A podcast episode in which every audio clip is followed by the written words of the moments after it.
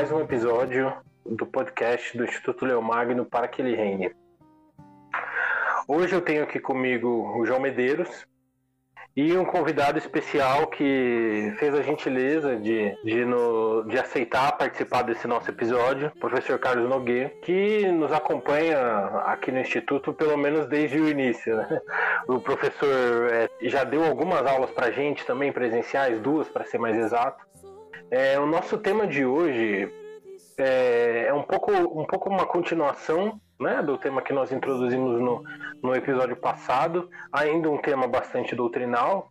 É, no entanto, o nosso podcast, não, ao longo das, do, da, dos seus episódios, não, não, não, falará só de temas doutrinais. Né? O nosso objetivo é falar sobre diversos aspectos da, da vida, da sociedade, sob uma perspectiva tradicional, é, como, sobre a piedade tradicional.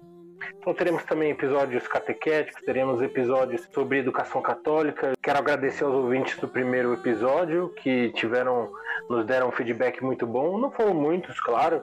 Nossa pretensão também é modesta, mas tivemos um ótimo feedback sobre o nosso primeiro episódio e peço que rezem por nós para que possamos continuar firmes nesse apostolado.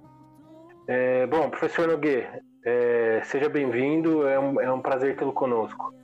O prazer é meu, muito obrigado pela gentileza de suas palavras e estou aqui a seu dispor. Olá, boa noite a todos. Mais uma vez é um prazer estar aqui com vocês e dessa vez com a companhia do ilustre amigo e professor Carlos Nogueira. Maravilha. É, professor, é, direto ao ponto. Né? como a gente conversou aqui uh, previamente, a, a, ideia do nosso podcast é um, é um bate-papo, né? Mas não tem como não, não ter uma introdução a esse tema, apesar de ser um tema de suma importância, e que o senhor é um dos grandes arautos aí que vem batendo nessa tecla já há alguns anos, né? No tema do reinado social, do reinado universal. No entanto, não é um tema muito conhecido do grande público católico, talvez entre os tradicionais, conservadores, mas não tanto do grande público católico. Né? E o nosso objetivo aqui não é, não é falar só para os convertidos, vamos dizer assim, né? é falar para todos. Né? É, então, professor, a gente, começando, eu tenho a seguinte pergunta para o senhor: é necessário que ele reine? Se Deus tivesse feito o homem, né? o ser humano, com uma finalidade unicamente imanente, ou seja, natural, né? é, é, em que lhe bastasse é, uma vida virtuosa segundo a lei natural, em que lhe bastasse um conhecimento natural, não só das coisas do universo, mas de Deus mesmo, assim como tem os que estão no limbo, né? se se resumisse a isto, obviamente, não seria necessário que ele reinasse. Por quê? Ele, que é Cristo, só, é, por certo ângulo, só veio a existir, ou seja, o Verbo de Deus só assumiu a natureza humana, encarnou-se para resgatar um gênero humano é, que estava condenado ao inferno. É, e por que estava condenado ao inferno? Porque justamente em razão de que Deus não criou o homem só com uma finalidade natural, mas por sua libérrima vontade de misericórdia e amor, criou-nos para que atingíssemos algo que nossa natureza, de que nossa natureza por si nem sonhando é capaz, ou seja, a visão beatífica, o conhecer a Deus mesmo por essência, coisa que nunca o olho viu, é, nem o ouvido ouviu, nem nunca passou pela cogitação de homem nenhum. E Deus nos fez com um fim sobrenatural e não natural imanente. E se o atingimento desse fim sobrenatural, transcendente, dependia, nos nossos primeiros pais, de um simples mandato, de, da obediência a uma simples ordem. Não comam do fruto da árvore da ciência do bem e do mal. No entanto, esta única ordem foi desobedecida, não foi acatada pelos nossos primeiros pais, por influência da serpente, que seduziu a Eva, que seduziu Adão. A única maneira, então, de retomar a possibilidade deste fim sobrenatural, de que o homem atingisse um fim sobrenatural, é, foi dada por Deus mesmo, mediante sua mesma encarnação, e é a paixão e morte de Cristo na cruz como algo propiciador da reamizade entre Deus e o homem.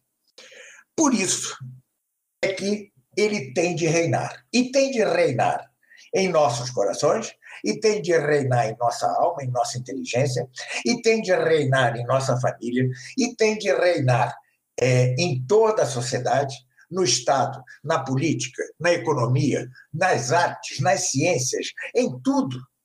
Ele tem de reinar para que, como o homem é um animal social ou político, as mesmas estruturas políticas, os mesmos estados contribuam para a salvação do homem. Um só dado: quando os países eram cristãos, quando se estava na cristandade, pode considerar-se que boa parte dos cidadãos das diversas nações cristãs da, da cristandade como todo se salvou, ainda que fosse no último momento, porque eles tinham perfeita consciência de que o que estava em jogo em sua vida, ao fim e ao cabo, era a salvação ou a condenação eterna. Ao passo que nas sociedades descristianizadas, onde ele não reina, a larga maioria se condena ao inferno. Atenção apenas para que se é, evite cair num erro. O reinado de Cristo não é direto sobre os homens. É através da igreja. E através das, das nações, que, sendo cristãs, são parte da igreja, são membros da igreja a título de pessoas morais. Então, não se trata de um governo direto de Cristo. Trata-se do governo através da igreja, que contra o que diz o modernismo e o neomodernismo, é o próprio reino de Deus. É o próprio reino de Deus. É a igreja que se transmutará na Jerusalém celeste final. É, então é isso. É preciso que ele reine para que os homens se salvem. Mais homens se salvem. A porta é estreita. Quando ele reina através da igreja e dos estados, a porta é um pouquinho mais larga. um pouquinho só, né, professor?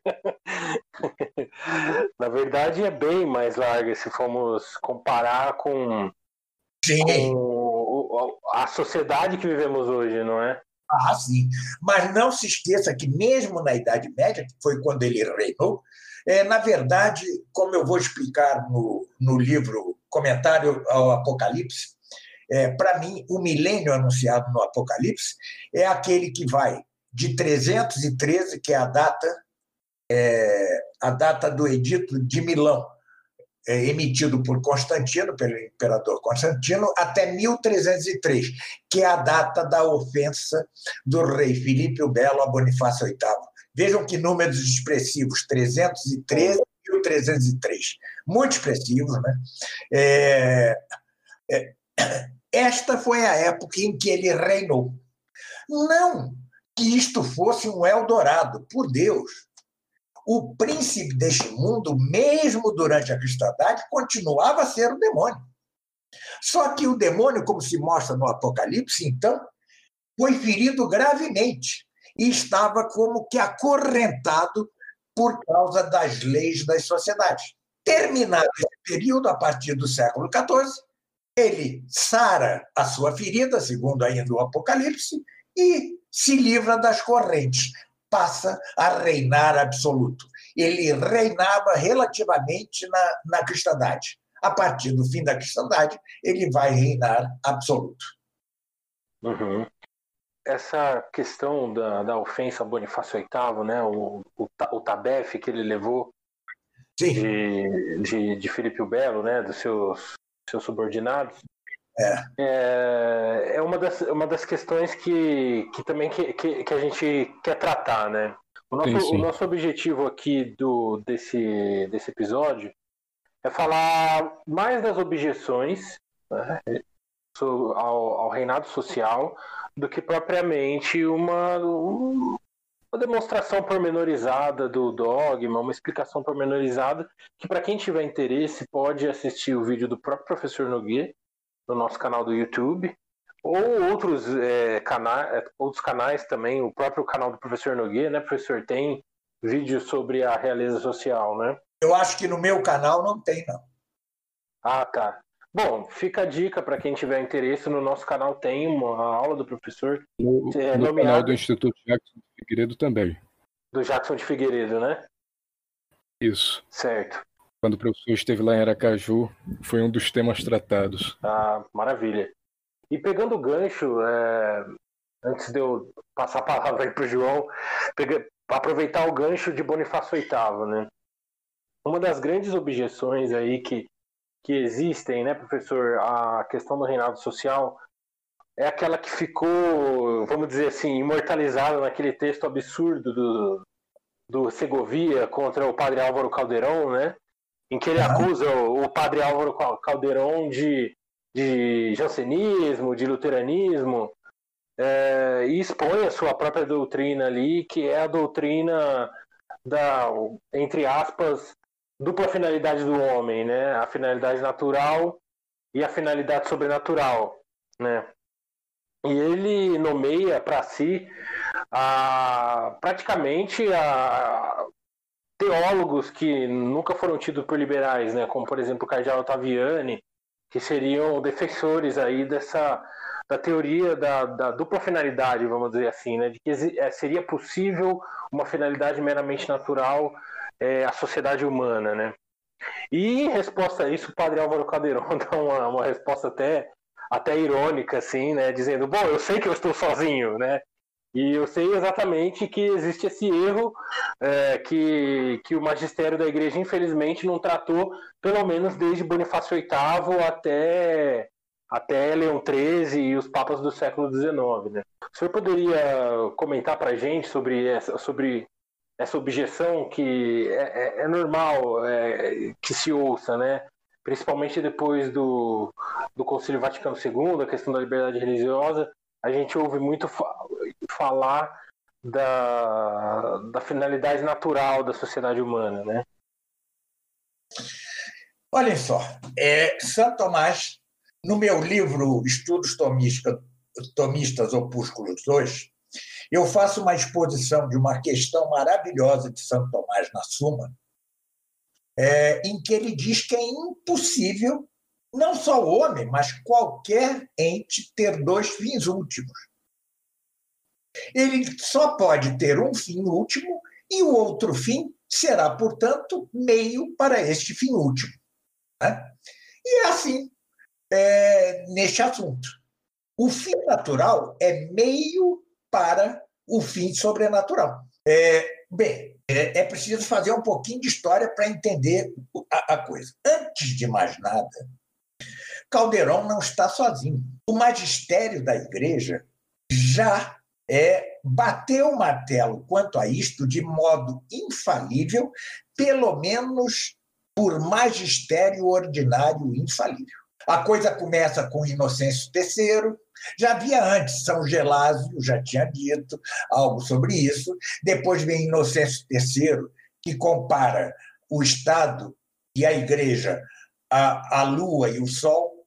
Assim como a Lua só tem luz por causa da luz do Sol, assim também o Estado só tem luz por causa da luz da Igreja. Depois vem Bonifácio VIII com a, a imagem da, dos dois gládios ou espadas. A igreja tem duas espadas ou gládios. Um, o espiritual, é manejado pela própria igreja. O outro, o temporal, é manejado pelo, pelos reis, pelos governantes, mas sob o império e tolerância da igreja.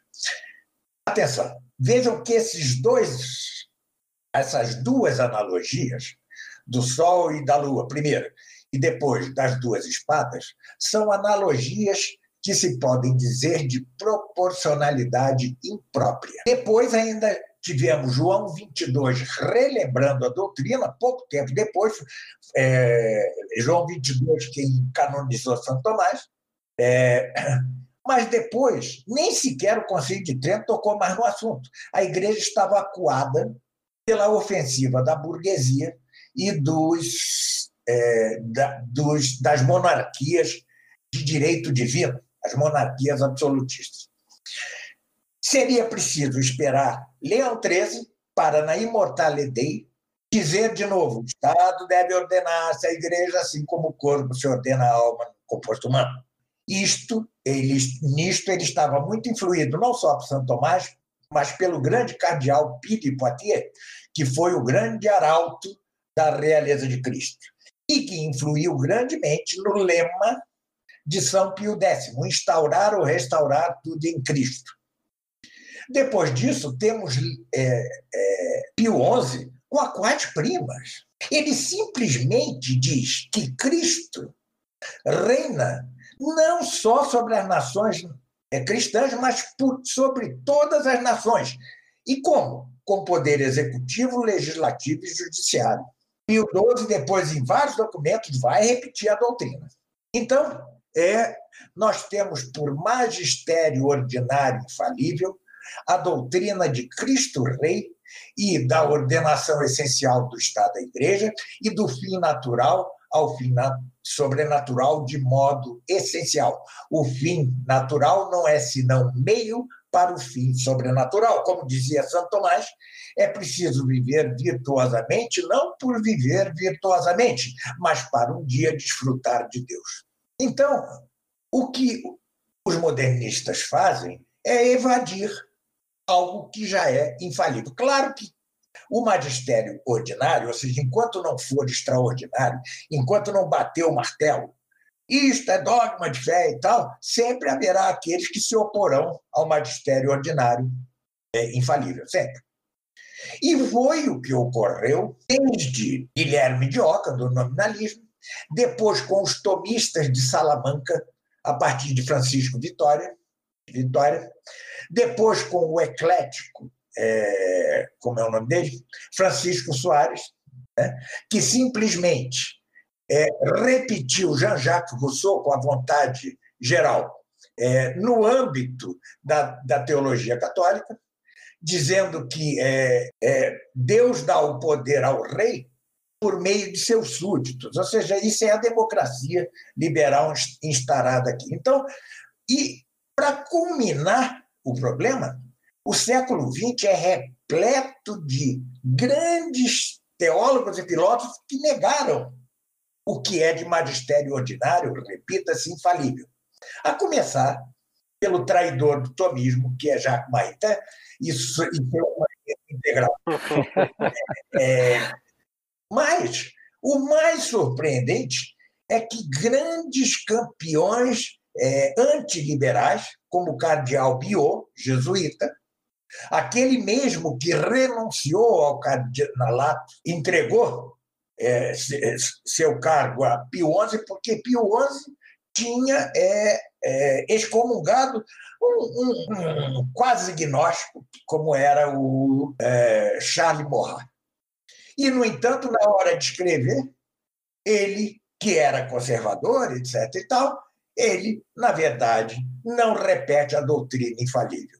Pior, o, o cardeal Ottaviani, que fez ótimo trabalho em outros esquemas preparatórios para o Concílio Vaticano II, quando se tratou das relações, do documento, do esquema que tratava relações entre Estado e Igreja, ele não repete a doutrina infalível. Por isso é que o padre Calderon é, chamou é, quanto a este ponto, um muro com brechas. Né? Uhum. Ou seja, é, os conservadores na igreja já não eram capazes de enfrentar a maré montante do laicismo. É uma história terrível e até Pio XII o papado ficou grandemente isolado nessa questão. Grandemente. eram poucos. A Bonifácio VIII, quem o defendia? É, o Egídio Romano? Até hoje ninguém defende ele, né? Até hoje ele, é, ele, é, ele sofre é, com, ah, claro, com é mentiras, né? com impropérios. É, ele é caluniado. É, uhum. Aliás, todo mundo é, é, tem um gozo intelectual quando vê que Dante põe a Bonifácio VIII no inferno. Olha que gracinha! Dante era um gnóstico joaquimita, era um herege.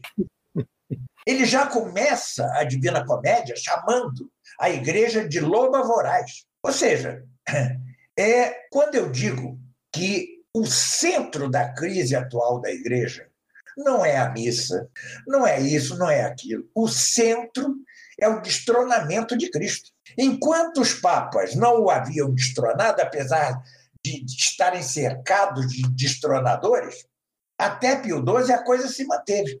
Depois, a partir de, de João 23, a coisa desanda. Destronam. Existe o livro do, do Dom Lefebvre, né? Destronaram, né? É espetacular. Este é o centro. Por quê? Por que, que se fez a missa nova? Por que, que se mudou o, o sacramento da ordem? Por que isso? Por que aquilo? Porque destronaram a Cristo. Né? É, já se havia destronado a Cristo desde o século XIV, excetuado o episódio efêmero do Império de Carlos V, é, já se havia destronado a Cristo na sociedade a partir do Vaticano II, se destrona Cristo dentro da igreja. Ora, se se destrona Cristo na sociedade e dentro da igreja, se a mesma hierarquia defende a sã laicidade, que eu chamo insana laicidade, é, então você tem, tem missa nova, você não pode usar batina, você não sei o quê, porque isso é, um, é, é a realeza de Cristo na sociedade, né, o que impunha uma missa como a Tridentina, o que impunha tudo aquilo que foi subvertido no Concílio Vaticano II. Com certeza. Isso vai de encontro ao que a gente falou no episódio passado, né, João? Sobre as acusações que fazem sim, sim. Aos, aos defensores da doutrina tradicional de que simplesmente é, o mundo estava perfeito, perfeito, veio o Concílio Vaticano II e opa, olha eu aqui, agora tudo começa a piorar, né? Pois é, é como eu falei da última vez, é um, um, um conto da carochinha para assustar as criancinhas neoconversas, digamos Mas, assim. Eu posso colocar uma questão. Mesmo no meio tradicional, ainda não se entende bem essa doutrina. Eu lembro-me que fui há, há, sei lá, 14 anos, é, eu fui, de, de, fui dar uma palestra é, sobre o liberalismo, sobre o Conselho Vaticano II. Estava na mesa eu, Dom Tomás, do Mosteiro da Santa Cruz, e, e na plateia uma série de leigos, da, é, tradicionalistas, e alguns monges do Mosteiro da Santa Cruz. Quando eu disse que o centro do, da crise era o destronamento de Cristo e não a missa, houve um ó de, de estupor, né? Oh, como assim? Eu vou dizer algo ousado? É, Dom Lefebvre foi um herói. Dom Lefebvre foi, eu, eu creio que foi um homem de grande santidade. É, creio que um dia ele poderá ser canonizado. É, foi ele, sem ele, a igreja já teria acabado, a missa tridentina já teria acabado. Ele foi o instrumento de Deus, da providência de Deus para salvar a igreja nesse momento. Mas ele é passado, o presente é o padre Álvaro Calderon. E, no entanto, vocês sabem onde o padre Calderon é conhecido? Só no Brasil, mestre. Só no Brasil. Nem na Argentina ele é. Não, seus livros não estão traduzidos para o inglês, não estão traduzidos para o francês só estão traduzidos para o português do Brasil. E isso, perdoe-me, é uma autorreferência graças ao meu trabalho, do Sidney Silveira, etc., de leigos. Ou seja, há uma espécie de silêncio, de incompreensão quanto à obra desse gigante. É, e quando eu digo, no outro dia eu disse para, não vou dizer quem são clérigos tradicionalistas, Para mim, o Padre Caldeirão não é o maior teólogo da atualidade. Para mim, ele é o maior tomista de todos os tempos. E as pessoas me olham com espanto. Por quê? Não é possível que haja um santo ao nosso lado? Não é possível que haja um grande teólogo ao nosso lado? Só porque é nosso contemporâneo ele não é? Eu li todos. Ele é superior é, eu, no último livro meu, Estudos Tomistas, eu dou as razões porque eu digo. Ele é superior ao Cardeal Caetano, ele é superior a João de Santo Tomás, etc, etc, etc. Mesmo com respeito ao grande Santiago Ramírez, é, ele, este Santiago Ramírez, o pé, que rapa feio, cai no liberalismo católico ao falar da política. Todos têm um elo fraco. Calderon não tem. É um, é um teólogo, filósofo, tomista completo. Né? É... Aliás, pouca gente sabe. Saiu um novo livro dele. Quem sabe disso? Ah, o Danilo sabe. O Calha Já até comprou. O Danilo sabe. O Danilo soube antes do senhor, diga-se passagem. O Marcel veio perguntar: vocês estão sabendo aí do novo livro do Padre Caldeirão? Daí o Danilo, já comprei. É, o tomismo, ele, tomismo profundo. Isso. Isso, rapaz, é, é obscuro. Eu procurei na internet. É, é, é não, não, achei. Claro, agora já está a caminho. Mas vejam, vejam que coisa, né? A própria tradição não dá todo o valor que merece esse gigante. Você fica repetindo Dom Lefebvre, Dom Lefebvre, Dom Lefebvre. Parece, perdoe-me, um pouco com a TFP. Doutor Plínio, doutor Plínio, doutor Plínio. Claro que é piada. Ou seja, doutor Plínio era um, um translocado, ao passo que Dom Lefebvre era quem era. Mas nós devemos viver do presente. E o Padre Caldeirão resolveu o problema, o enigma, a esfinge do Vaticano II, ele resolveu. E não só, atenção, não só na candeia. Ele tem textos é, que nunca foram publicados, como o Mistério Pascal, né? é, ou que foram publicados efemeramente, como o problema da reforma litúrgica, que ele escreveu junto com aquele Jesus Rock. Né? É, ele tem.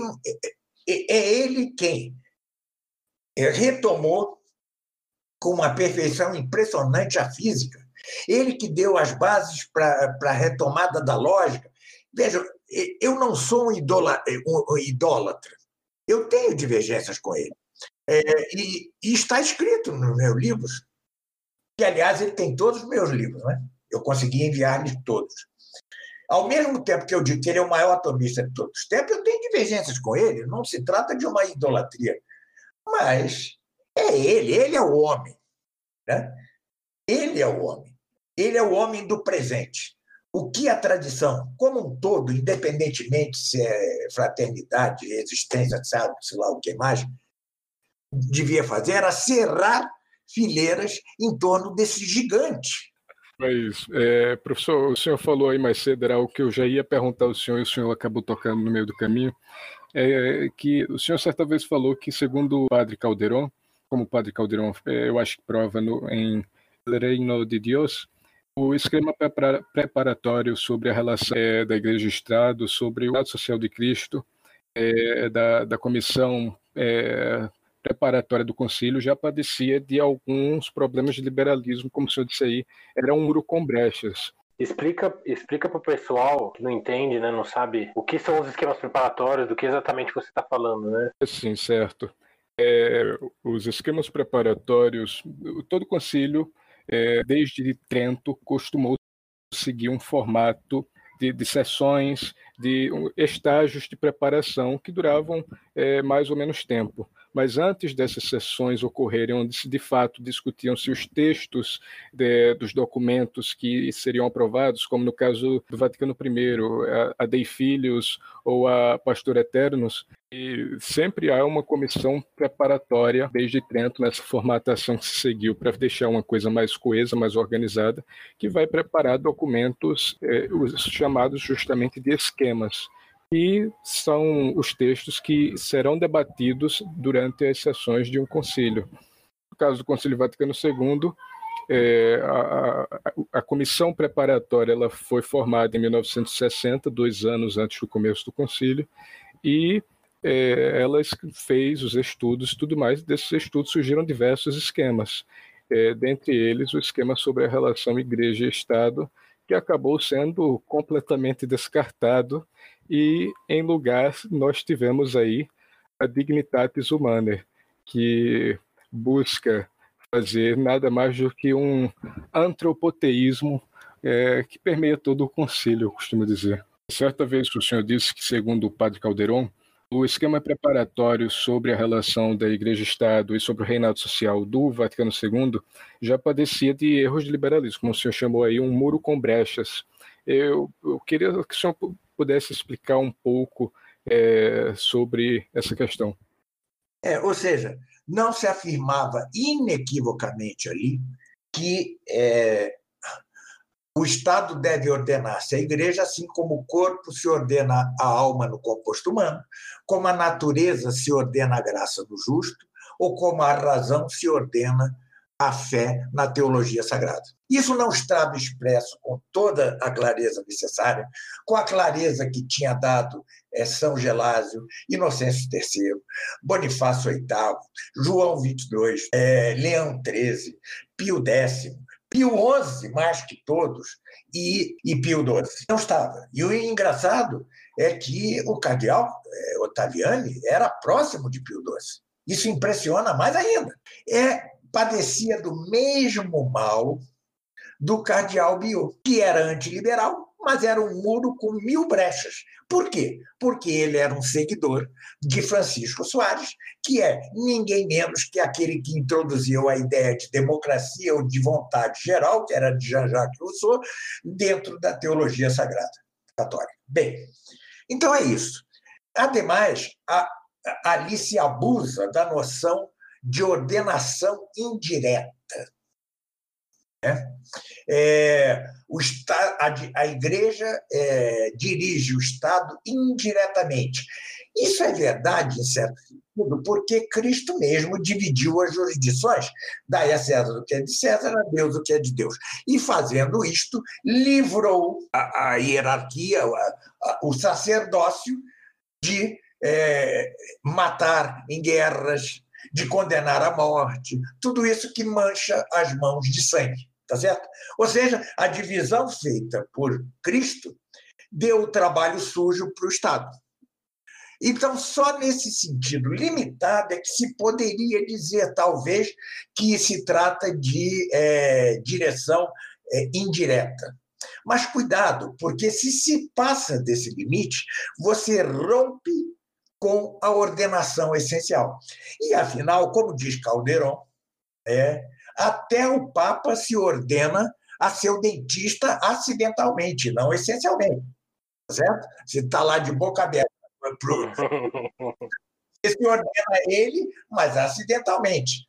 Ou seja, não é uma ordenação acidental é uma ordenação essencial. E isto, de modo algum, é bem traduzido no, no esquema preparatório é, do cardeal Ottaviani para o Conselho Vaticano II sobre as relações de Estado e Igreja. Está logo no início do livro, salvo engano, é Reino de Deus. Tá? essa questão do muro com brecha. Né? É, eu, eu creio que a Castela vai acabar por traduzir toda a obra do Calderon. Né? É, então. Deus queira. É, é, me disseram, né, um passarinho me disse que já está em andamento a tradução do Umbrales da Filosofia. Né? Maravilha. É, é, tomara que o próximo seja El Reino de Deus. Tomara, tomara. O senhor não conta isso aí para o Danilo, não, tá? Senão ele. É, vai comprar. A desta vez, mestre, eu, eu me adiantei a Danilo. Ah, é. Eu não posso dizer meu segredo. eu não posso segredo. Eu sempre perdia para o Danilo, mas agora não, agora eu ganhei do Danilo. Bem, é, ele está tá online. É, ou não? Aqui não, ele não está nesse episódio, não, infelizmente. É, hoje ele não pôde participar conosco. Bom, é, então, ou seja, mesmo os melhores conservadores, os melhores tradicionais, já eram muros com brechas. Por isso, a avalanche, a avalanche da, do Vaticano II foi tão exitosa. Vocês viram que não houve revolta dentro do Vaticano II? Sim. É Será verdade. que os padres conciliares todos queriam tantas mudanças? Não. Eles somente não sabiam defender a tradição. Eles somente lá. sabiam defender o magistério tradicional. E este é que é o problema, perdoem minha insistência, da tradição mesma. Ela está mostrando-se incapaz de dar respostas atuais às questões atuais. Assim como o cardeal Ottaviani se aferrava a coisas passadas, assim a tradição se aferra ao cinquentismo. É, por favor, é Dom Williams que fala muito sobre cinquentismo, Dom Williams da, da resistência, né? Mas ele fala em outro sentido. Ele fala quanto à obediência incondicional ao Papa e tal, eu realmente não concordo com ele. Eu falo de cinquentismo porque repetem-se doutrinas que já caducaram, que Caldeirão já superou, que eu, na minha pequena parte, na minha escala de formiga, também, de certa forma, já superei. A, a lógica de Maritain, a política de Cardeal Biot.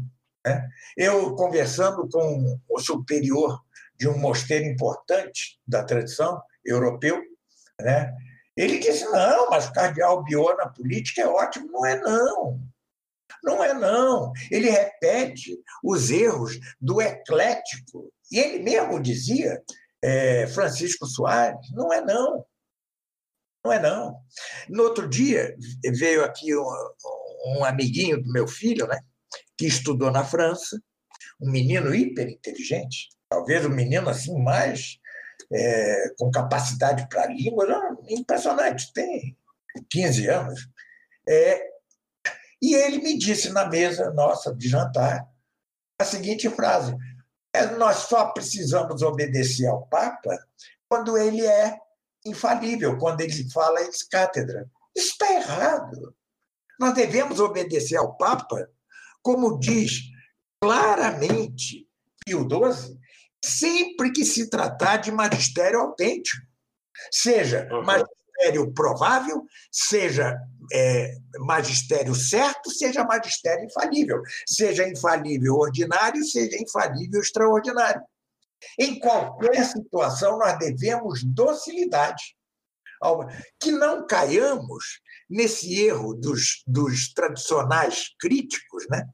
tradicionalismo crítico, como, por exemplo, já que estamos falando dele, já que eu estou em plena briga com ele, Roberto de Matei, que critica em seu livro Defesa da Tradição, simplesmente critica é, encíclicas de, de Pio XII é, por elas serem, abrirem portas de entrada para o modernismo. Isso é um absurdo. Ele estava assistido pelo Espírito Santo. Uhum.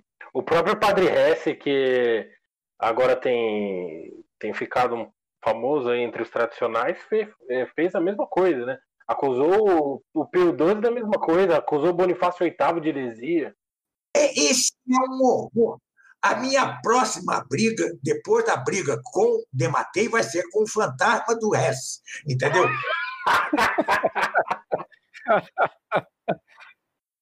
Ele era um homem cheio de contradições. Ele dizia que a missa nova é inválida, necessariamente válida, e, no entanto, foi ordenado no rito novo e disse que valeu.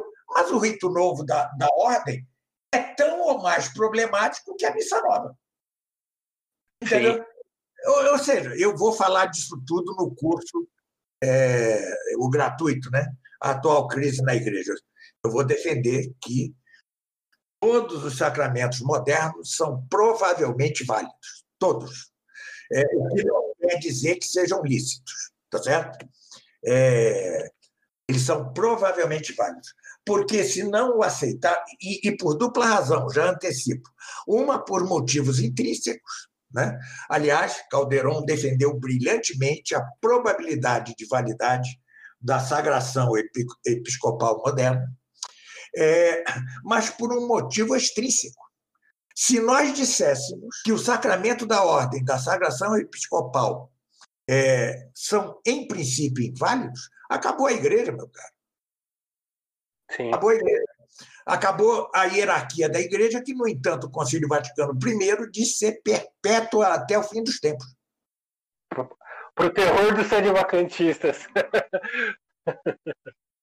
o sede-vacantista tem um ódio de mim, porque eu sempre lhes lembro, né? Meus filhos, vocês acabam com a igreja.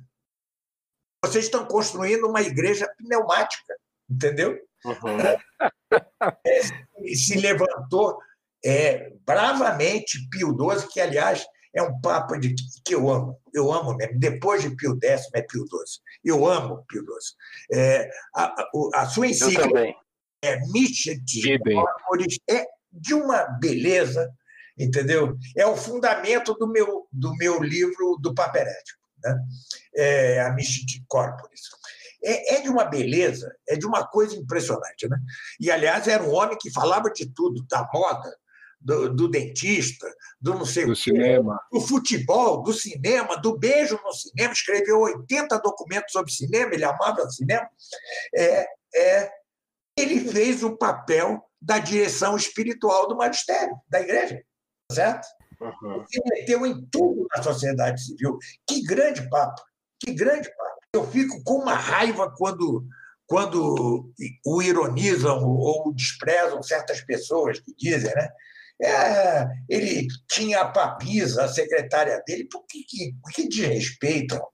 Era um homem de grande santidade também, Pio XII, e é, um grande doutor privado e um grande doutor público. Bem, é, deixo disso porque realmente minha admiração por Pio XII cresce cada dia. Né? Mas, é, mas então é isso. Eu sei lá, perdi o fio da merda. É, vai, dá para a gente fazer vários, vários capítulos com, com o que o professor falou. Mas voltando, puxando pro... com o professor também. Sim, sem dúvida. Mas, professor, puxando de volta para o tema, mas ainda fazendo um gancho com o que você está falando, né? O próprio Pio XII é um da, é, tem aquele discurso famoso dele sobre os cadáveres de sociedade, né? Sim. E isso se relaciona exatamente com uma das objeções, né? Voltando para as objeções ao, ao reinado social e da necessidade de que Cristo reine, é a questão exatamente da, da realidade do pecado original, né? O quanto o pecado original feriu a natureza humana, né? E que a natureza humana por si só, sem o auxílio da graça, nada consegue, né? É necessária, é necessária a graça para que, que cure a natureza, né? Como dizia Santo Tomás de Aquino, alguém que seja virtuoso, mas não está em estado de graça, uma hora vai pecar mortalmente. Uhum. Não tem jeito. Uhum. Sem dúvidas. E isso demonstra a necessidade logo, né? Também da igreja, né? Claro. Para o fim último do homem, né? A igreja, a igreja é indispensável para o fim último, né? Como o senhor falou no começo. A igreja é o reino de Deus. Uhum. A igreja é o reino de Deus. Venha a nosso reino é a igreja. O reino de Cristo e a igreja são a mesma coisa por ângulos diversos. Porque a cristandade é a igreja.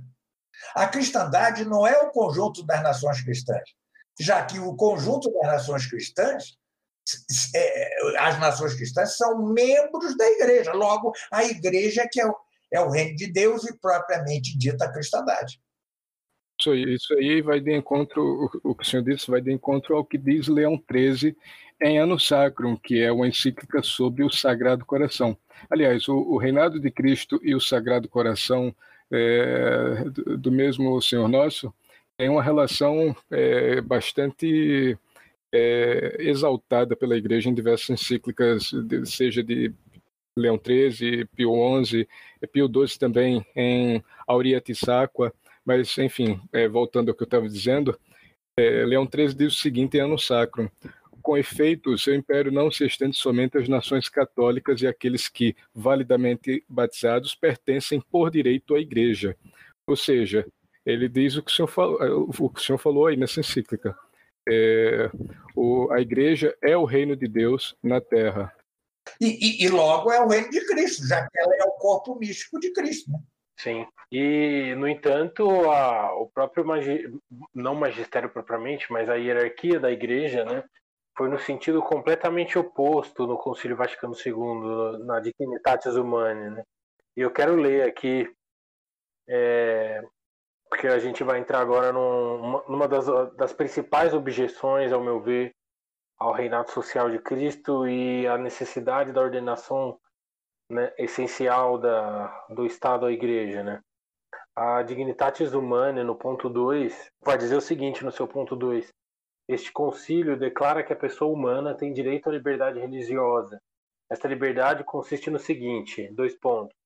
Todos os homens devem estar livres de coação, quer por parte dos indivíduos, quer dos grupos sociais ou qualquer autoridade humana, de tal modo que em matéria religiosa ninguém seja forçado a agir contra a própria consciência, nem impedido de proceder segundo a mesma, em privado e em público, ou, ou associado com outros, dentro dos devidos limites.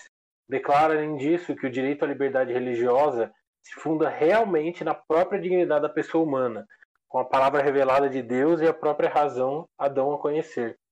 Esse direito da pessoa humana à liberdade religiosa na ordem jurídica da sociedade deve ser de tal modo reconhecido que se torne um direito civil.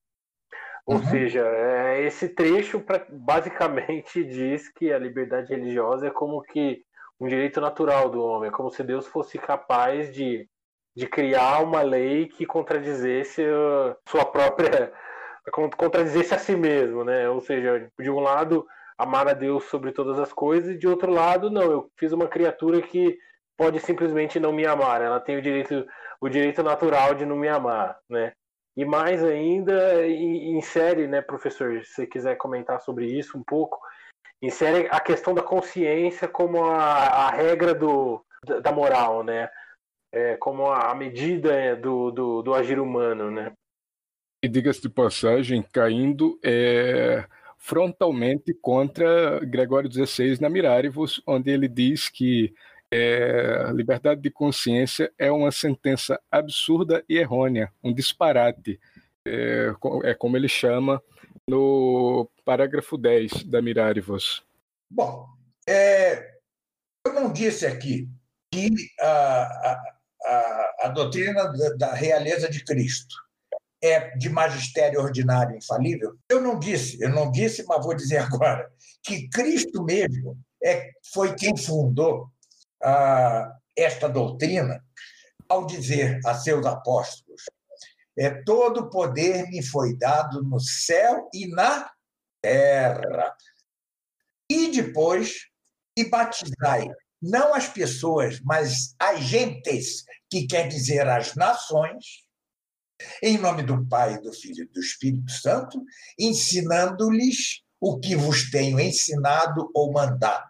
Então, ou seja, este trecho da Dignitatis Humana, é, Dignitatis Humana, vai contra a regra remota da fé, que são as Escrituras, vai contra a regra remota da fé, que é a tradição, basta ler os padres e os doutores é, escolásticos, e vai contra a regra próxima da fé, que é o magistério da Igreja, que já decretou infalível esta doutrina. Logo, esta, este documento não é errado, é herético. Eu, no curso A Atual Crise da Igreja, eu vou mostrar, primeiro, já estou mostrando, que, antes de tudo, o, o magistério conciliar, ou seja, aquele que começa no Concílio Vaticano II, tem autoridade zero. É por quê? Porque o próprio magistério em vez de impor sua autoridade doutrinal, a depõe. É, e depois mostro que, como diz Calderon ainda, hein? são três as notas, isso, tá, isso é fabuloso, está na candeia. Já já a candeia está, já, eu acho que ela já até se publicou, né? aqui em português, a segunda edição, maravilhosa. É, é, que dizia eu assim: são três as notas dos documentos conciliares. Primeira, confusão, que aquilo é confuso mesmo. Você se perde no daquela barafunda. Mas depois de uma heróica luta para penetrar aquele emaranhado de doutrinas esdrúxulas, você vê que todos os documentos do Concílio Vaticano II têm conexão entre si, ou seja, compõem um corpo inteiriço. E três, você acaba por notar que o conjunto dos documentos do magistério da igreja já tinha sido proscrito pelo magistério autêntico da igreja. Então, as três notas: confusão, conexão e proscrição. Olha que maravilha. É, é, é isso. Né? Eu falo, eu repito essa frase há 10 anos, é do Caldeirão. Né? Então, eu vou mostrar no curso a quantidade inigualável de heresias é, saídas do Vaticano II. Quer ver uma delas? É, o documento Ad Gentes, ou seja, as horrível, horrível. É, ali fala expressa a heresia seguinte. Olha que heresia! Dois caminhos conduzem a Cristo. Atenção, a pregação do Evangelho, é claro, e dois, as, é, os seminaverbi as sementes do verbo presentes nas religiões não cristãs. Isso é fantástico. Para que, que serviu a encarnação, então, né? Você já tem as sementes do verbo e, ali, e ela nos conduz, né? A humana, não? Ou seja, isso que você leu aí. Isto está na linha dos direitos humanos é, revolucionários franceses. Isso está na linha do liberalismo de John Locke, que é um dos pais do liberalismo. Isso está na linha do liberalismo de Jean-Jacques Rousseau, dos revolucionários, tanto os girondinos como os outros jacobinos da Revolução Francesa. Antes de se falar em dignidade da pessoa humana, há que falar da dignidade da pessoa divina. Perfeitamente, professor. Ou seja, é, nós somos criaturas de Deus. Logo, devemos-lhes obediência, devemos-lhe obediência, submissão e até nossa própria vida. É, bom, é, então tudo isso é uma heresia do tamanho gigante. O princípio é o seguinte: numa sociedade sã, reinada por Cristo, pelo seu corpo místico, que é a igreja, através da cabeça participada da igreja, que é o Papa, vigário de Cristo, numa sociedade assim, ordenada perfeitamente ao fim último do homem, que é a, a, a beatitude eterna, e que, de fato, salva boa parte de seus cidadãos, ajuda a salvar boa parte de seus cidadãos, como instrumento de Deus, como instrumento de concretização da predestinação divina feita de toda a eternidade, Nesta sociedade não há liberdade, indiferentemente para o certo e para o errado, para o acerto e para o erro, para o bem e para o mal. Ora, Deus não pode contradizer-se nem, eh, nem enganar-nos. Nem enganar-se, nem enganar-nos. Como ele daria várias religiões contraditórias entre si como boas? Impossível. Logo, a, a, a consequência é que não deve haver liberdade de, de expressão, de imprensa, de religião para o erro. Este, isto é o geral. Mas entra também, a partir daí, a prudência política do governante. É exatamente esse o próximo ponto e a próxima objeção que íamos tratar. O senhor acabou de ter, acabar com o nosso trabalho.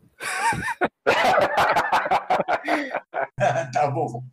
Então, é, veja, é, volto a Santo Tomás. Ele dizia todas as religiões, todas as heresias, todas devem ser proibidas nas nações cristãs. No máximo, culto privado, doméstico, não culto público. Com uma exceção. Santo Tomás sempre defendeu que devia de deixar livre e público o culto judaico. É, sempre defendeu isso. E sabem por quê? Olha que interessante. Para que os cristãos, vendo, concluam quanto é, os ritos e, e, tudo na Igreja Católica é superior à Igreja a, a, ao judaísmo, que é seu antecessor. Ou seja, é espetacular, é uma explicação que está na Suma Teológica, sensacional. Mas veja, a prudência política leva a que, muitas vezes, seja necessário tolerar certas coisas. Na Península Ibérica, depois da expulsão do, dos mouros, né? É, eles só ficaram em Granada. Né? É, bom, eles tinham ali uma grande quantidade de judeus e de, e. De e o engraçado era que nas procissões de Corpus Christi, eles pediam autorização para ir na rabeira da procissão com seus ritos próprios. E sempre os reis lá deixavam, entendeu? E a igreja deixava também. Eles iam atrás da procissão de, de Corpus Christi. Olha que interessante. Claro que depois o perigo deles foi crescendo, crescendo até que a rainha Isabel, a católica, teve de fazer o que fez. Bem, Leão XIII também dizia que às vezes é necessário tolerar certos males para que não advenham males maiores ainda, certo? Vamos supor, apenas supor, sonhar um pouquinho aqui. Né? Eu acabei de tomar ali um uísque, né? Tomei o. Bem que eu gostaria. Que Bolsonaro se converta, instaure a realeza de Cristo aqui no Brasil, etc. E tal. Óbvio é que nós não poderíamos, por exemplo, impor um ensino único católico. Ou seja, nós deveríamos permitir que muitos protestantes tivessem seu ensino. Mas o governo, o que faria? Iria promover as escolas católicas, certo? Agora, tudo isso tem um limite.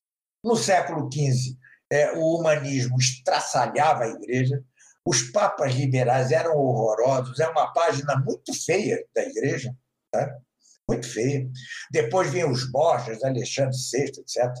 É, é quase uma retomada do escândalo do século de ferro no século X, XI, que tinha sido superado pelos reformistas da igreja, os verdadeiros é, faltores de reforma na igreja, entre os quais estava São Pedro Damião.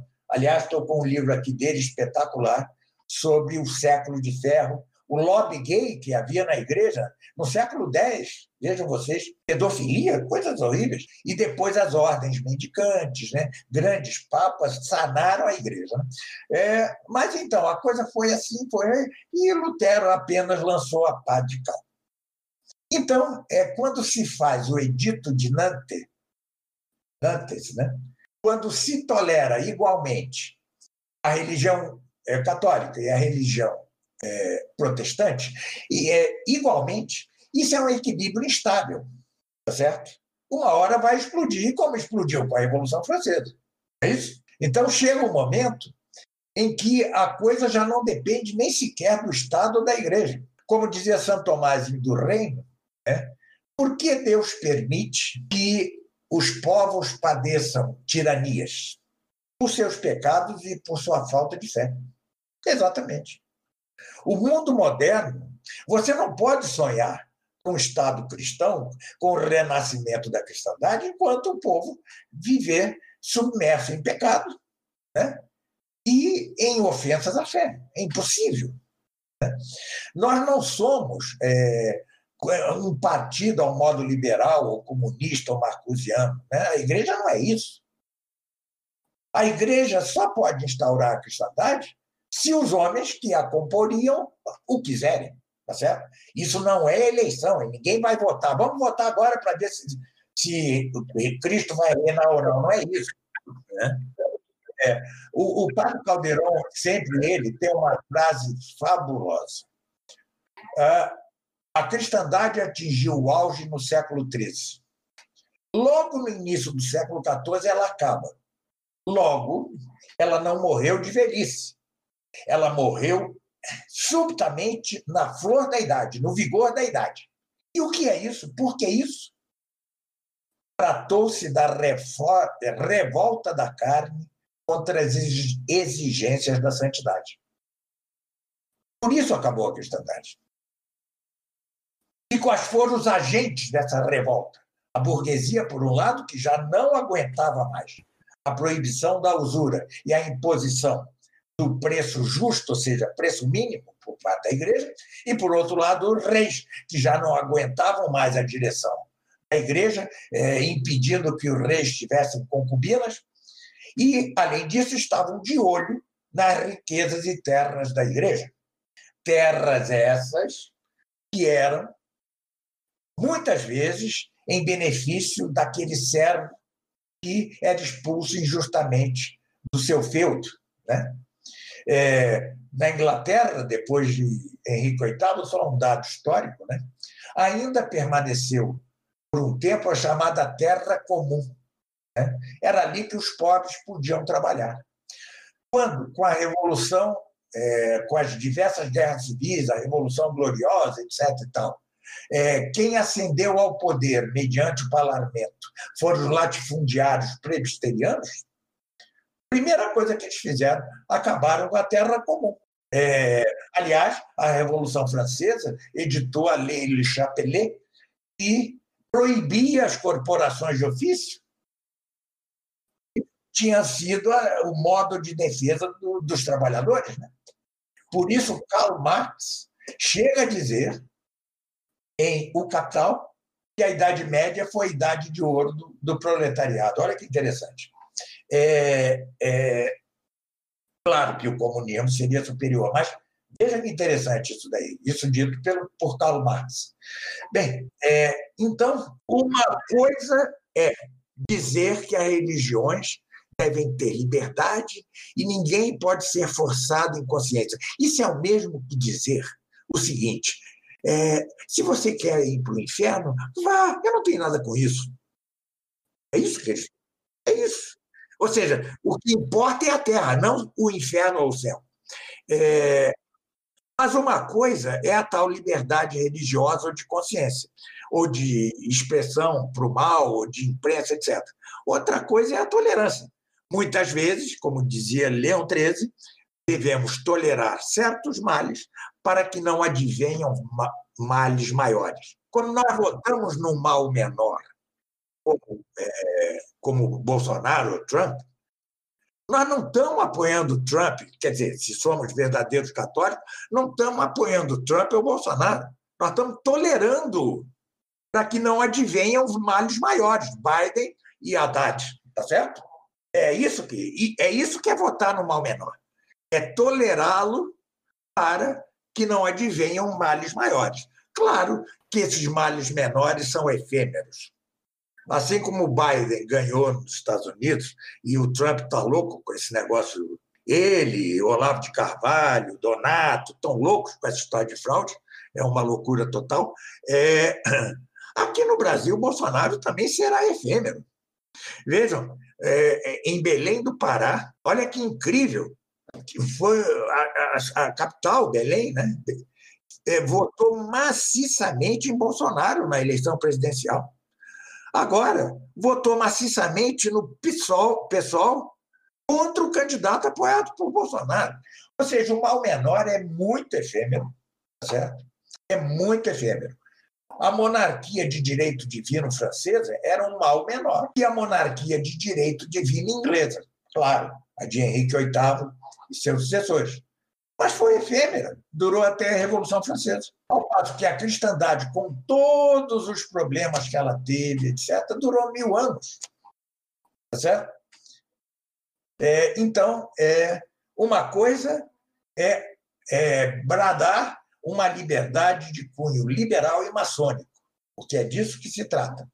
Outra coisa é tolerar, quando necessário, sabendo-se que essa tolerância tem um momento é, em que se transforma em derrota. E, ela nunca, e essa tolerância ela nunca pode afetar os princípios mesmos da fé, né? Ela nunca pode fazer com que nós é, fingimos que não cremos no que cremos ou que devemos agir como devemos agir, né? É, de, em outras palavras, essa tolerância não pode nos tornar, nos, é, tornar os católicos impragmáticos políticos, né? A tolerância não pode virar prudência mudana. Exato. Muitos analistas europeus hoje em dia, não, não de fraternidade, não, tradicionalistas como os carlistas, por exemplo, e outros abusos, sentam a pua em Leão XIII por sua política de aproximação com a República Liberal. É, Leiam-se os documentos de Leão XIII, não há um erro, nada. Se ele errou na prática, todos nós podemos errar na prática, tá certo? Ou seja, é, é, a, igreja já era uma cidade sitiada. É, também atacam muito a Pio XI, porque, embora ele tenha escrito a, a Primas, é, ele entregou os cristeiros na mão da maçonaria, realmente ele ali foi ingênuo, e, é, e porque condenou, é, como é, Charles Morrat. Charles Morrat foi terrível, né? era terrível. Uma coisa são os princípios, outra a prática. Na prática, todo mundo, mesmo os papas, é, podem errar. Mesmo os papas podem errar. É, e os que erraram, como Leão XIII, como Pio XI, etc., erraram porque já estavam numa cidade sitiada, né? entendeu? É aquele negócio, a tolerância, você tem que tolerar, tolerar. Chega uma hora que a tolerância se transforma em derrota para você. Né?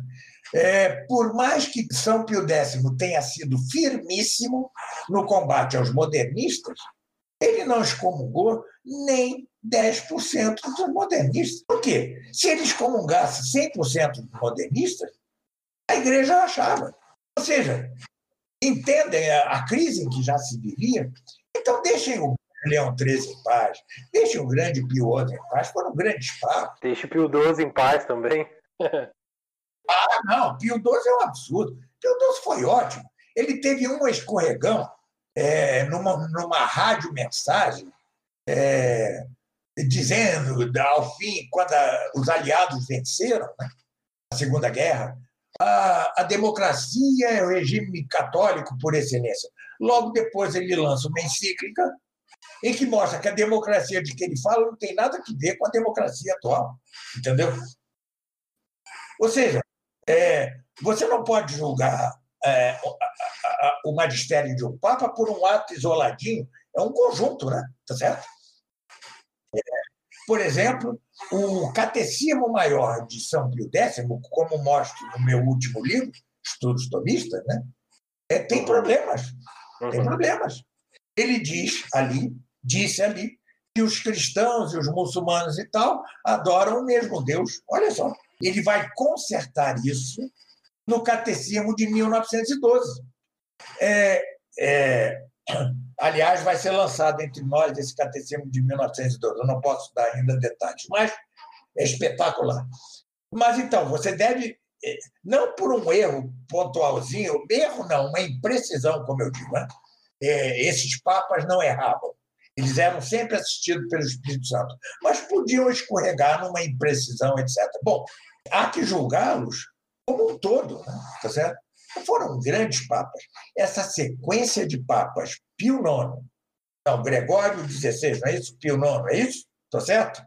Isso. Gregório XVI, Pio IX, Leão XIII, São Pio X, é, o Bento XV foi muito curto, né?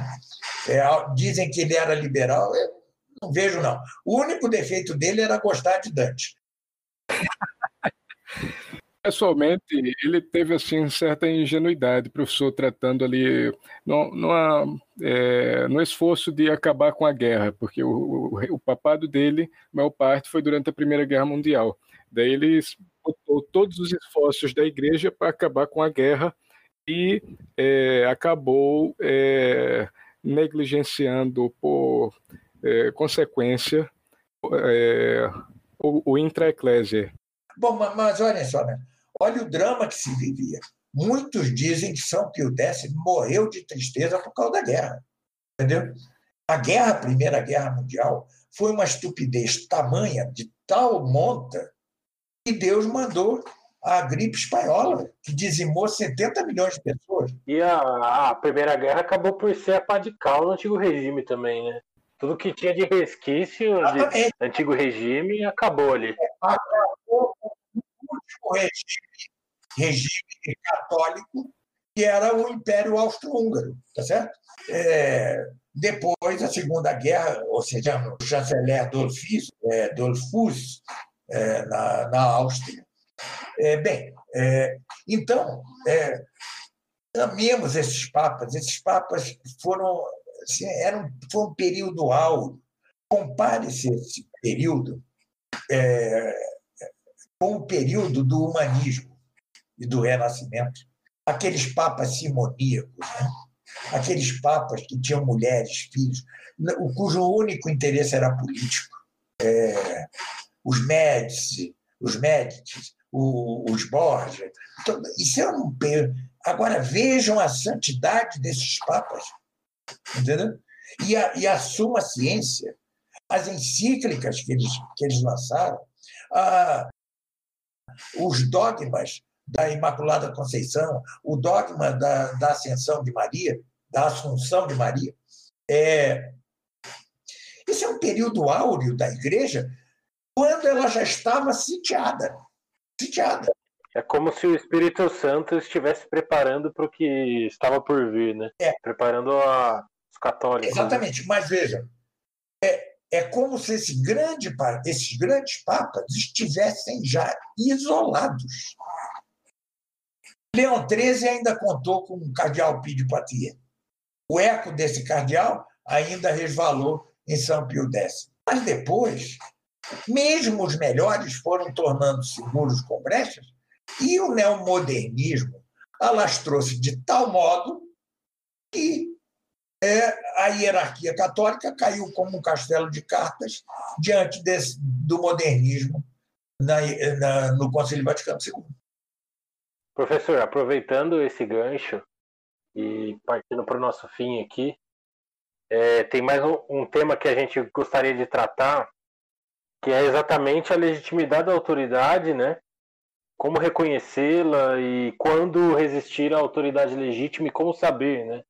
Que a, essa autoridade é legítima, porque é, o, o, liberalismo político também tomou conta dos católicos no momento, no momento de saber, né, saber distinguir quando, quando obedecer, quando resistir, né, e principalmente essa questão da pandemia, é, muita confusão aconteceu, né, e muitos católicos acabaram por julgar isso como sendo algo uma, uma má manifestação, uma manifestação ruim da autoridade, né, e em prol de um, de, do próprio globalismo. Né? Como que o senhor vê isso? E como, como, como julgar a autoridade no sentido de essa autoridade é legítima, essa não é? Quando devo obedecer, quando não devo? Olha só, antes de mais nada, desculpe que eu esteja falando muito, tá? É... Mas olha só, recentemente, só duas coisas, recentemente, só duas coisas saudáveis apareceram entre os católicos. Primeiro, um artigo maravilhoso da Fraternidade, dizendo que não incorre em pecado se não houver outro jeito aquele que toma vacina é, feita a partir de embriões humanos. É, ele é, é a mesma coisa quando perguntaram ao Papa: nós, se nós estivermos com fome, podemos comer os alimentos, as carnes oferecida em sacrifícios nos altares pagãos? O Papa respondeu: podem. Certo? Bom, primeiro. É, e a outra foi um magnífico artigo do, do Roberto de Matei. Magnífico artigo. Onde ele repete, sem o saber, porque ele nem me conhecia, algo que eu já tinha escrito no auge da briga com o CDB, com Liga, com Olavo, com, o Marcílio A4, aí, com o Diabo A4. Bom, é, é, e que está em meu livro Estudos Tomistas, Opúsculo 2, está em vários artigos da parte chamada Política Teológica. Bem, é, vou voltar a Santo Tomás, sim? Santo Tomás diz: só devemos oferecer o que hoje se chamaria desobediência civil, ainda que o governo seja tirânico, ou seja, ainda que o governo seja ilegítimo, e hoje, tirante talvez o governo da Polônia e da Hungria, todos os demais são ilegítimos, todos. É, o católico não é um rebelde, ele só deve desobedecer se se trata de ferir os principais princípios ou artigos da lei natural. Por exemplo, você é um médico e, te obrigam sob pena de morte, a praticar um aborto. Você não pode praticar um aborto. Vá para o martírio. Te obrigam a acender um incenso por, falso, por um falso Deus. Foi assim que foram os mártires aos montes é, para o martírio. Te obrigam a praticar atos contra a natureza, como é o caso daquele santo negro africano, é, a quem queria obrigar a praticar na corte do, do, rei africano, não me lembro o nome, não me lembro de nada, né? atos contra a natureza. Ele se negou, ele e vários negros, né? e foram crucificados, exatamente como Cristo. Nestes casos, é não e é a morte, se preciso for. Mas, se uma lei iníqua, de um governo iníquo, ilegítimo, fere apenas, apenas entre aspas, né? Uma, um artigo não central da lei natural, o católico, para evitar escândalo, deve acatá-lo, é, ou seja, não aceitá-lo em foro interno, mas acatá-lo em foro externo. É, por exemplo, se um governo impõe impostos é, abusivos, sim? Se o católico tiver condições de pagar, ele deve pagar para ele não ser motivo de escândalo e para em prol da paz social. Mas atenção, no livro, é, vamos ver se eu consigo deixar isso claro. Não é fácil. É, no meu livro está bem explicado, mas eu ainda preciso aprimorar a explicação é, tanto no do Paperético como no Estudos Tomistas 2 na política teológica.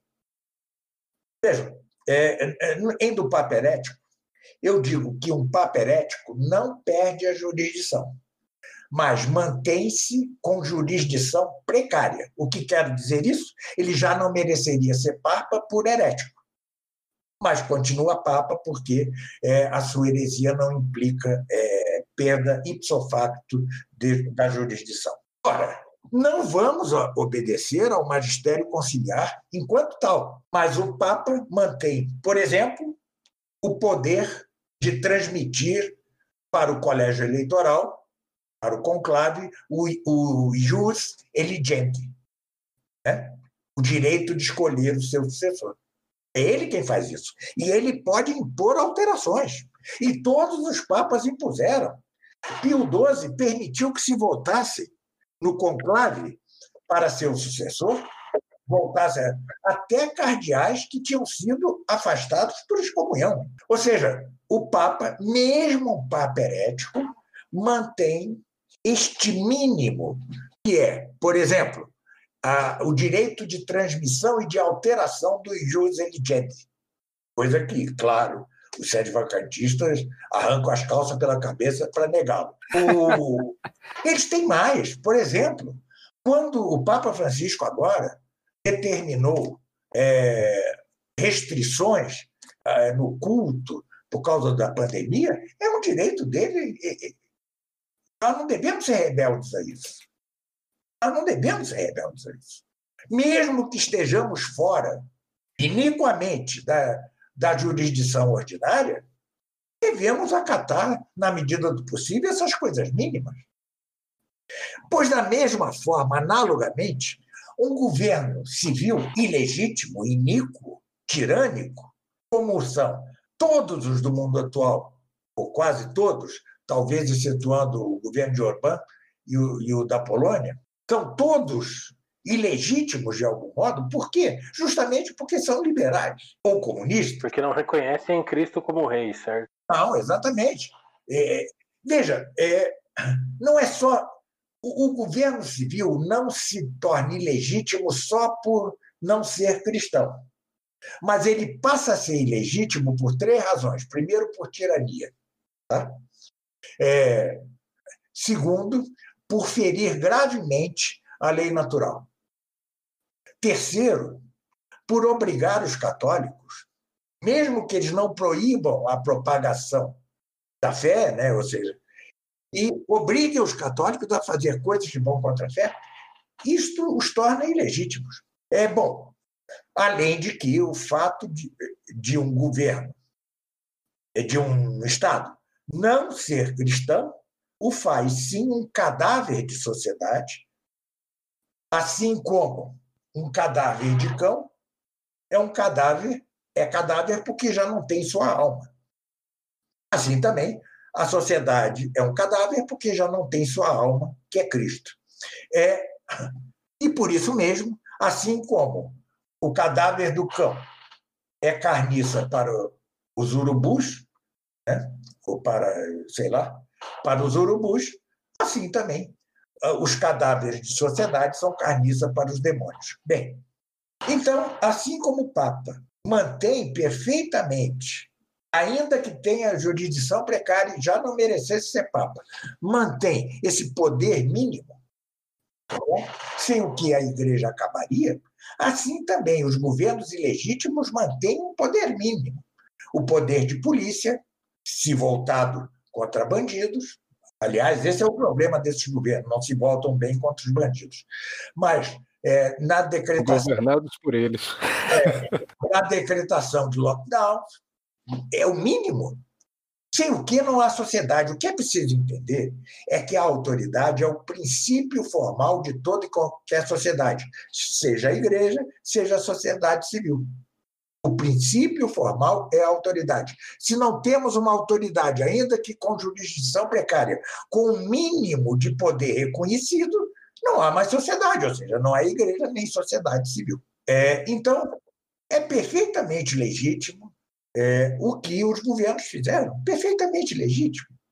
Mais ainda, o Paraguai fez lockdown e acabou, e é um governo de direita, acabou com, com a Covid lá. O Uruguai fez um semi-lockdown e praticamente acabou com a Covid lá um governo mais marcosiano, como o da Nova Zelândia, acabou praticamente com a Covid.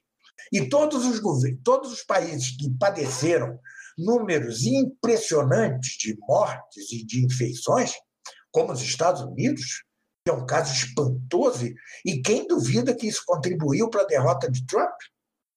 Ele agiu como o tolo do Bolsonaro.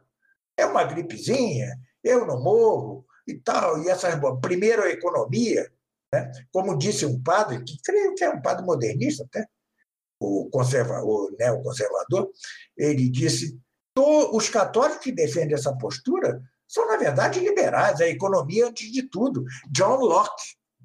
Eu, eu vou escrever sobre John Locke no livro da história, no apêndice da, do comentário ao Apocalipse, chamado Da História Só de Deus.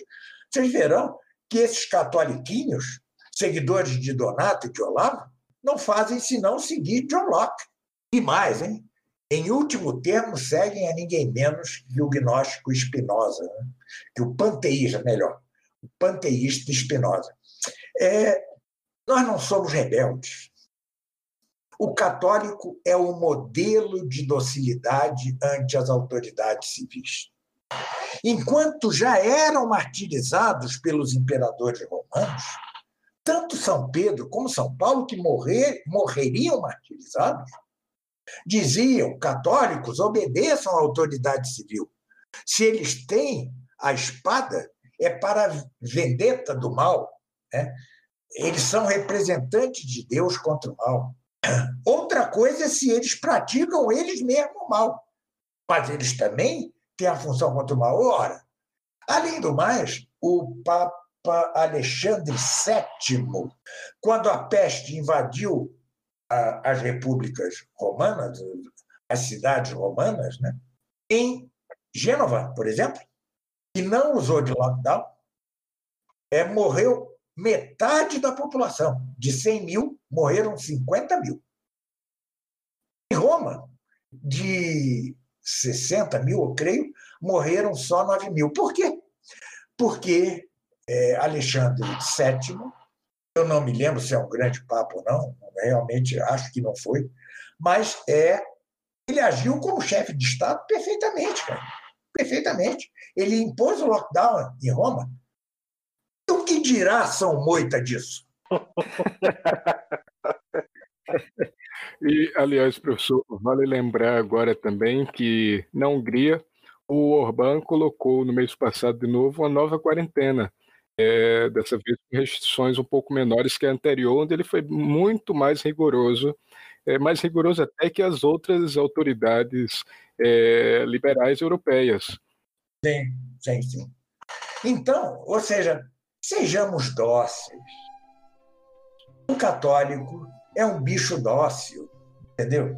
Eu, eu, eu conheço um, um vitral magnífico de uma igreja, uma catedral francesa. Eu tenho essa imagem em algum lugar, eu ainda vou usá-la.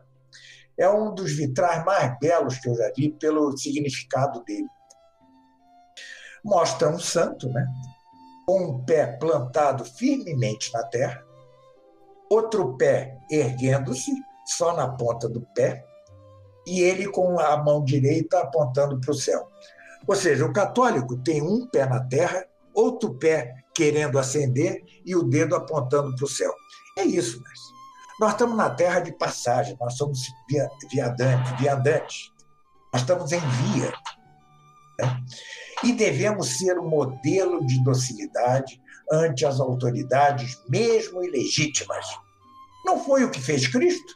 Não confundir a atenção modernistas ou neo, neoconservadores liberais. Não confundir isso com estando a igreja no, é, é, nos estados, nas nações cristãs, ela deixe de defender-se dos ataques. As cruzadas foram validíssimas porque roubaram da igreja Jerusalém, tá certo? E a igreja era o poder.